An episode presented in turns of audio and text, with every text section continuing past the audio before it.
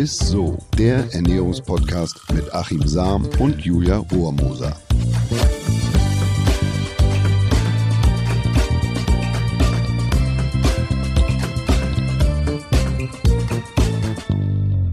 Hallo und herzlich willkommen zu ISSO, dem Ernährungspodcast mit dem Ernährungswissenschaftler Achim Sam. Und mit der Julia Rohmoser.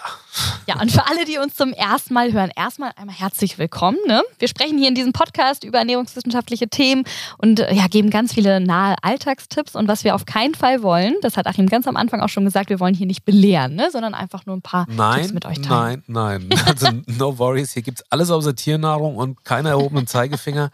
Und außerdem ist das Thema Ernährung für mich auch in erster Linie Genuss und keine reine zweckgebundene Nahrungsaufnahme. Und deshalb sage ich selbst als Ernährungswissenschaftler, was mir nicht schmeckt, macht mich auch nicht gesünder.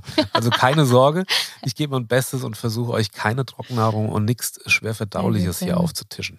Und selbst wenn ihr noch irgendwelche Fragen habt oder so, dann ist Achim sich auch nicht zu schade, euch alle Fragen oder so einfach äh, zu beantworten. Ihr könnt uns schreiben. Ich, ich finde das immer spannend, wenn ja, ich auch eben. mal eine Frage zurückbekommen oder eine Gegenmeinung oder so. Das kann ja immer mal vorkommen, gibt es ja immer wieder mal.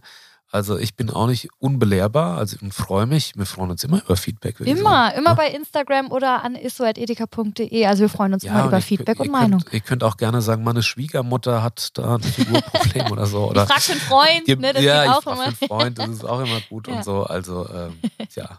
Ja, und heute geht es um einen ganz wichtigen Nährstoff, ohne den wir eigentlich gar nicht leben könnten. Es geht um Zink. Deswegen, Achim, was ist Zink eigentlich genau und welche Aufgaben hat Zink in unserem Körper? Ja, Nährstoff, also es ist ja ein Mikronährstoff. Ne? Also ein, ein, sagen wir mal, der liefert ja keine große Energie oder keine Energie. Zink ist ein Spurenelement, das ganz essentiell für uns ist. Die höchste Konzentration an Zink finden wir in unserem Körper in den Muskeln oder in den Knochen und in der Haut, aber auch in der Leber. Aber im Gegensatz zu Eisen beispielsweise hat der Körper kein äh, spezifisches Zink-Speichersystem mhm. und deshalb ist es sehr wichtig, dass wir täglich auf eine ausreichende Zufuhr an Zink achten. Und das merkt man beispielsweise beim Infekt. Da pumpt der Körper das Zink nämlich unter anderem in die Immunzellen, die unter anderem dann sehr schnell Antikörper bauen müssen, mhm. damit wir wieder gesund werden. Und deshalb verursachen Infektionen einen recht hohen Zinkverbrauch. Also da ist es gut, wenn man dann zusätzlich auf die Versorgung achtet. Dazu übrigens ein Tipp von meinem Kollegen Patrick Heitzmann, den hatten wir ja auch schon in unserem Podcast mhm. zu Gast zum Thema Nahrungsergänzungsmittel im Sport. Er rät, sobald eine Erkältung ansteht und, oder man merkt, es kommt eine Erkältung, sollte man alle zwei Stunden 25 Milligramm Zinkhistidin, das ist eine Verbindung, ähm, ja, mit der es zu einer besseren Bioverfügbarkeit des Zinks kommt und ein Gramm Vitamin C zu sich nehmen. So lange, bis man das Gefühl hat, dass die Erkältung abklingt. Das nur so als kleinen Exkurs. Aber ja, Zink ist ein Bestandteil von Enzymen, Proteinen und ist damit beteiligt am Zellwachstum, also an, auch an der Wundheilung, an Stoffwechselvorgängen. Und wie ich ja gerade schon mit dem Infektbeispiel erklärt habe, es ist wichtig für das gesamte Immunsystem. Mhm. Und nicht zu vergessen, Zink ist beteiligt an der Testosteronsynthese. Wie wichtig das ist für Männer und für Frauen, mhm. da kann man mal in unsere Folge Testosteron reinhören. Also es ist sehr wichtig. Mhm. Äh, und übrigens zeigen neuere Studien auch, dass Zink mit oder für unsere Schlafregulation verantwortlich ist. Wenn Krass. wir zu wenig Zink haben oder wir unterversorgt sind, zum Beispiel durch einen Infekt oder allgemein wenn man einen Mangel hat oder eine Unterversorgung, dann sinkt auch unser Melatoninspiegel. Und Melatonin, das wissen wir ja, ist äh, zuständig dafür, dass wir müde werden und letzten Endes auch in diese Tiefschlafphasen kommen. Mm, okay, das mit dem Schlaf war mir tatsächlich neu, das habe ich nie gehört. Und jetzt sind wir auch schon bei den Folgen von einem Mangel, kann man ja eigentlich schon sagen, nämlich eben zum Beispiel, dass es zu Schlafstörungen kommen kann. Woran ähm, können wir denn zum Beispiel jetzt noch erkennen, dass wir einen Zinkmangel haben? Ja, um nochmal beim Thema Schlaf zu bleiben, mhm. das kann nämlich auch noch andere Folgen haben. Denn wir, wenn wir wenig Schlaf haben, dann können keine Wachstumshormone oder weniger Wachstumshormone gebildet werden, was wiederum bedeutet, dass wir über Nacht nur schlecht regenerieren können. Und das kann sich nicht nur negativ auf unser Immunsystem auswirken, sondern auch negativ auf die Psyche. Außerdem ist Zink äh, wiederum wichtig für die Regulation der Hungersättigungshormone, habe ich auch schon ein paar Mal erzählt, mhm. und für den Fettstoffwechsel. Ne? Fettstoffwechsel hängt wieder zusammen mit den Wachstumshormonen. Und wenn die nicht so gebildet werden, dann hat man auch äh, eine schlecht, einen schlechteren Fettstoffwechsel und am nächsten Tag letzten Endes mehr Hunger. Denn nur wenn ich richtig schlafe, werden die, die dafür zuständige Hormone gebildet und mhm. diese Hungersättigungshormone reguliert. Und zu wenig Zink könnte also einen suboptimalen Schlaf bedeuten und in der Verkettung dann letzten Endes mehr Hunger, eine schlechtere Fettverbrennung, mhm. eine höhere Infektanfälligkeit, eine schlechtere Genesung, schlechtere Wundheilung, mhm. psychische Schwankungen und letzten Endes dann mehr mentale Tiefs. Also das ist quasi diese Verkettung, die man durch eine Unterversorgung mit Zink, in die man auch mal reinrutschen kann. Und wenn man jetzt merkt, ui, ja, da an der einen oder anderen Stelle habe ich wirklich Probleme oder ich habe so Stimmungsschwankungen, mhm, mhm. sollte man vielleicht mal schauen lassen, ob wie es mit der Zinkversorgung aussieht. Mhm und vielleicht mal ein Blutbild machen lassen. Okay. Und außerdem kann ein Zinkmangel Hautexzeme, Durchfälle, Wundheilungsstörungen eben oder auch Probleme mit der Wahrnehmung und mit des Erinnerungsvermögens bedeuten und auch, dass man eben häufiger anfällig für Krankheiten ist und mhm. dass der Genesungsprozess eben länger dauert, wie ich das eben schon gesagt habe. Ja, ja. Das sind aber alle Symptome, die auch andere Ursachen haben können. Also wer das hat, bitte zur Sicherheit ähm, jetzt nicht unbedingt gleich auf einen Zinkmangel schließen, sondern seinen Arzt befragen, okay. was ist da eigentlich los. Mhm. Also grundsätzlich kann man sagen, dass ein Zinkmangel vor allem in Entwicklungsländern ein großes Problem ist. Mhm. Die WHO, also Weltgesundheitsorganisation, sieht dort einen Zinkmangel als die fünf häufigste Ursache für Mortalität an. Also ja, sterben Was? tatsächlich Menschen dran. In den westlichen Ländern wird angenommen, dass ca. 40 Prozent der Bevölkerung einen marginalen Zinkmangel aufweisen. Also ich würde eher sagen, dass man in einer, unterversorgt ist mit mhm. Zink. Risikogruppen für eine schlechte Versorgung sind beispielsweise Senioren, Kinder in der Wachstumsphase, aber auch Diabetiker, Allergiker, Patienten mit chronisch entzündlichen Erkrankungen fallen unter die Risikogruppe, aber zum Beispiel auch schwangere und stillende Frauen, wie immer, oder Sportler, also ich würde mal sagen Leistungssportler, können von einer optimalen Zinkversorgung eher profitieren. Und äh, wie sieht das denn jetzt aus? Also wie kann man denn zum Beispiel Zink, mh, abgesehen jetzt vom Supplementieren, wahrscheinlich mit, mit Pillen, äh, bekommen? In welchen Lebensmitteln ist Zink so drin? Also ideale Zinklieferanten sind vor allem tierische Produkte, also Rind- und Schweinefleisch, mhm. Käse, Milch, äh, Produkte, Eier.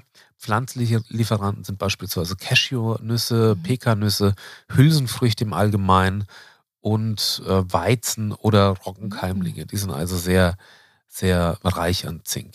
Sehr gut, aber bevor ich jetzt alles davon esse an einem Tag, wo ist überhaupt der Tagesbedarf an Zink? Also gibt es da irgendwie auch irgendwelche Zahlen? Das kann man auch nicht so über den Daumen sagen, aber der Tagesbedarf ist äh, von einigen Faktoren tatsächlich abhängig, also von Alter, Geschlecht und der Phytatzufuhr. Phytat ist eine chemische Form der Phytinsäure. Und die dient in Pflanzen letztendlich als Speicherform für Phosphor mhm. und bindet verschiedene Mineralstoffe, die die Pflanzen zum Keimen braucht. Und deshalb kommt Phytat vor allem in Lebensmitteln vor, die auch als Saatgut verwendet werden, also Hülsenfrüchte oder Vollkorngetreide. Das Problem ist, dass Phytat bindet im Magen-Darm-Trakt das Zink und damit kann es nicht mehr vom Körper aufgenommen werden. Sprich, die Bioverfügbarkeit des Zinks wird dadurch geringer. Mhm. Mhm. Aber man muss auch sagen, dass die Phytinsäure nicht per se schlecht ist. Sie fischt das überschüssige Kalzium aus dem Gewebe und schützt vor toxischen Eiseneinlagerungen, verbessert den Insulinhaushalt und kann vor Krebs schützen. In Anführungszeichen bin ich immer sehr vorsichtig. Ja, Aber im Zusammenhang mit Zink sollte man äh, sich eben bewusst sein, dass sie die Aufnahme hemmen kann. Und deshalb sind eben auch die Empfehlungen an die Mengen von Phytaten gebunden. Also Frauen mit niedriger Phytataufnahme, die mhm. sollten täglich 7 Milligramm Zink aufnehmen, bei mittlerer Phytataufnahme 8 Milligramm und bei hohen Phytatwerten 10 Milligramm täglich. Bei Männern ist es so, mit niedriger Phytataufnahme sollten täglich 11 Milligramm Zink aufgenommen werden, bei mittlerer Phytataufnahme 14 Milligramm und bei hohen Phytataufnahmen bei 16 Milligramm. Okay. Und natürlich alle die Risikogruppen sind, sollten ihren persönlichen Bedarf noch, nochmals abklären. Ne? Sehr gut. Du hast ja gesagt, ähm, die idealen äh, Zinklieferanten sind vor allem jetzt so tierische Produkte. Deswegen habe ich jetzt natürlich sofort mal an die Veganer und Vegetarier gedacht. Ähm, müssen die besonders auf ihre Zinkzufuhr äh, dann sozusagen achten? Ja, ist tatsächlich so. Veganer oder auch Vegetarier, Vegetarierinnen mhm. haben oft einen höheren Aufnahme von eben diesen phytatreichen Lebensmitteln und deshalb äh, laut DGE schon eher anfällig für eine Unterversorgung und schließlich auch dann irgendwann für einen Mangel. Und deshalb sollte man da durchaus besonders auf, auf eine gute Versorgung achten. Ja.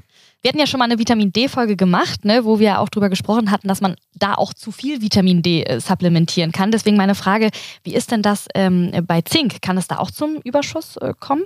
Also, die DGE sagt, also Deutsche Gesellschaft für Ernährung, sagt ja, weil eine hohe Zinkzufuhr bei einer gleichzeitig niedrigen Kupferzufuhr die Kupferaufnahme negativ beeinflussen kann. Mhm. Und Kupfer ist eben wiederum wichtig für den Eisenstoffwechsel. Deshalb könnte es dann in diesem Fall zu einer Blutarmut kommen. Ah, so. okay. Mhm. Aber 25 Milligramm Zink pro Tag sollte man also nicht überschreiten. Das ist so die, die Höchstmenge. Das kann man aber nicht durch äh, eine normale Nahrung oder äh, Ernährung erreichen, sondern nur, wenn man eben zusätzliche Nährstoffpräparate oder, oder Nahrungsergänzungsmittel einsetzt oder auch Mundhygieneprodukte. Da gibt es ja zum Beispiel Zahnpasta mit, äh, mit einem Zinkzusatz sollte man darauf achten, dass man das eben da nicht übertreibt. Mhm. mhm. Zu viel ist eben auch nicht gut. Aber Zink ist quasi nicht toxisch. Die Toxizität ist wirklich gering. Okay, sehr Zink. gut. Perfekt. Ja, dann danke dir, Achim. Wir kommen wieder zu unserer Hörerfrage der Woche. Die Frage der Woche. Diese kommt diesmal von Nadine.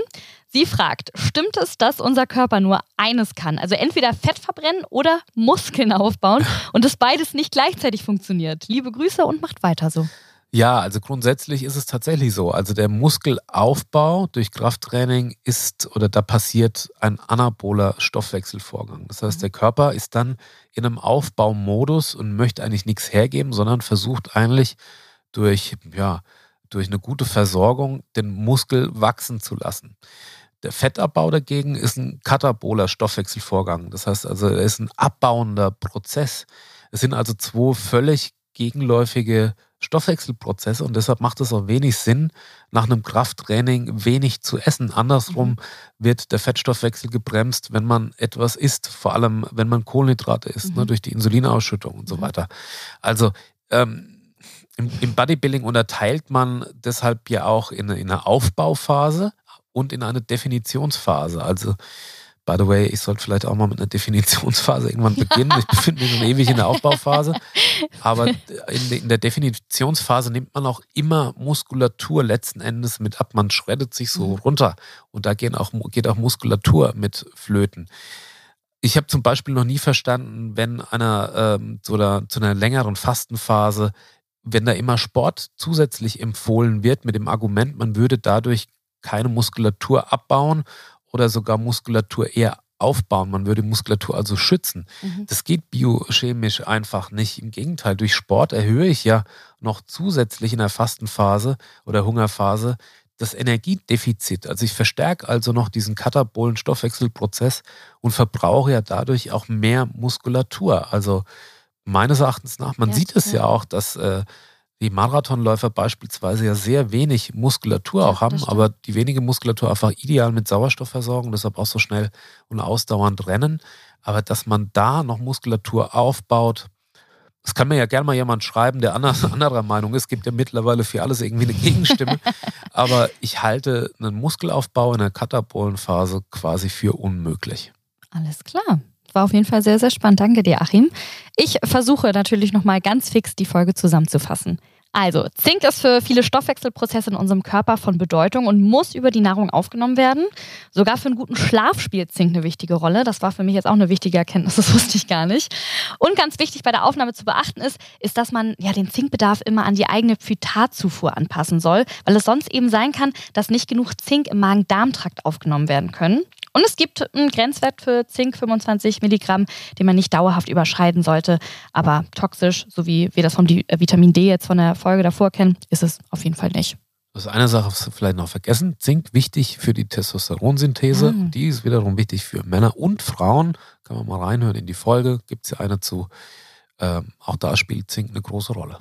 Ja, vielen Dank. Das war mir wieder eine sehr äh, lehrreiche Folge, Achim. Wenn sie euch auch so gut gefallen hat, dann ähm, ja, gebt uns gerne eine nette Bewertung und empfehlt den Podcast weiter an Friends and Family. Das geht auch ganz einfach über den Teilen-Button in Spotify oder Apple Podcast. Und wenn ihr auch äh, eine Frage habt wie Nadine, dann schickt sie uns gerne per Mail an isso.edeka.de.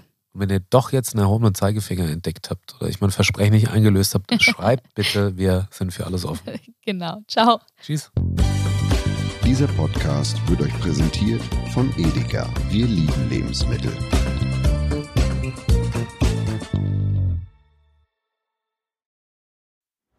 Es folgt eine Podcast-Empfehlung. Lo, bist du bereit? Ich bin sowas von ready. Are you ready?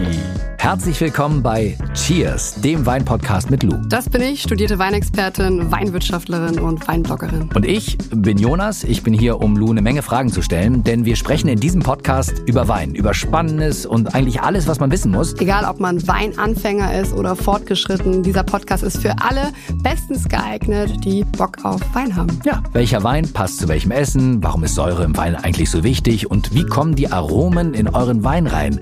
Und warum spuckt Lou nach dem Probieren immer wieder alles aus? In kurzen und knackigen Episoden gibt es genau auf diese Fragen die passende Antwort. Und ab und an gibt's auch noch Gäste. Und wenn ihr Fragen habt, dann schreibt sie uns an cheers.edeka.de. Jeden Montag gibt's eine neue Folge, überall da, wo es Podcasts gibt.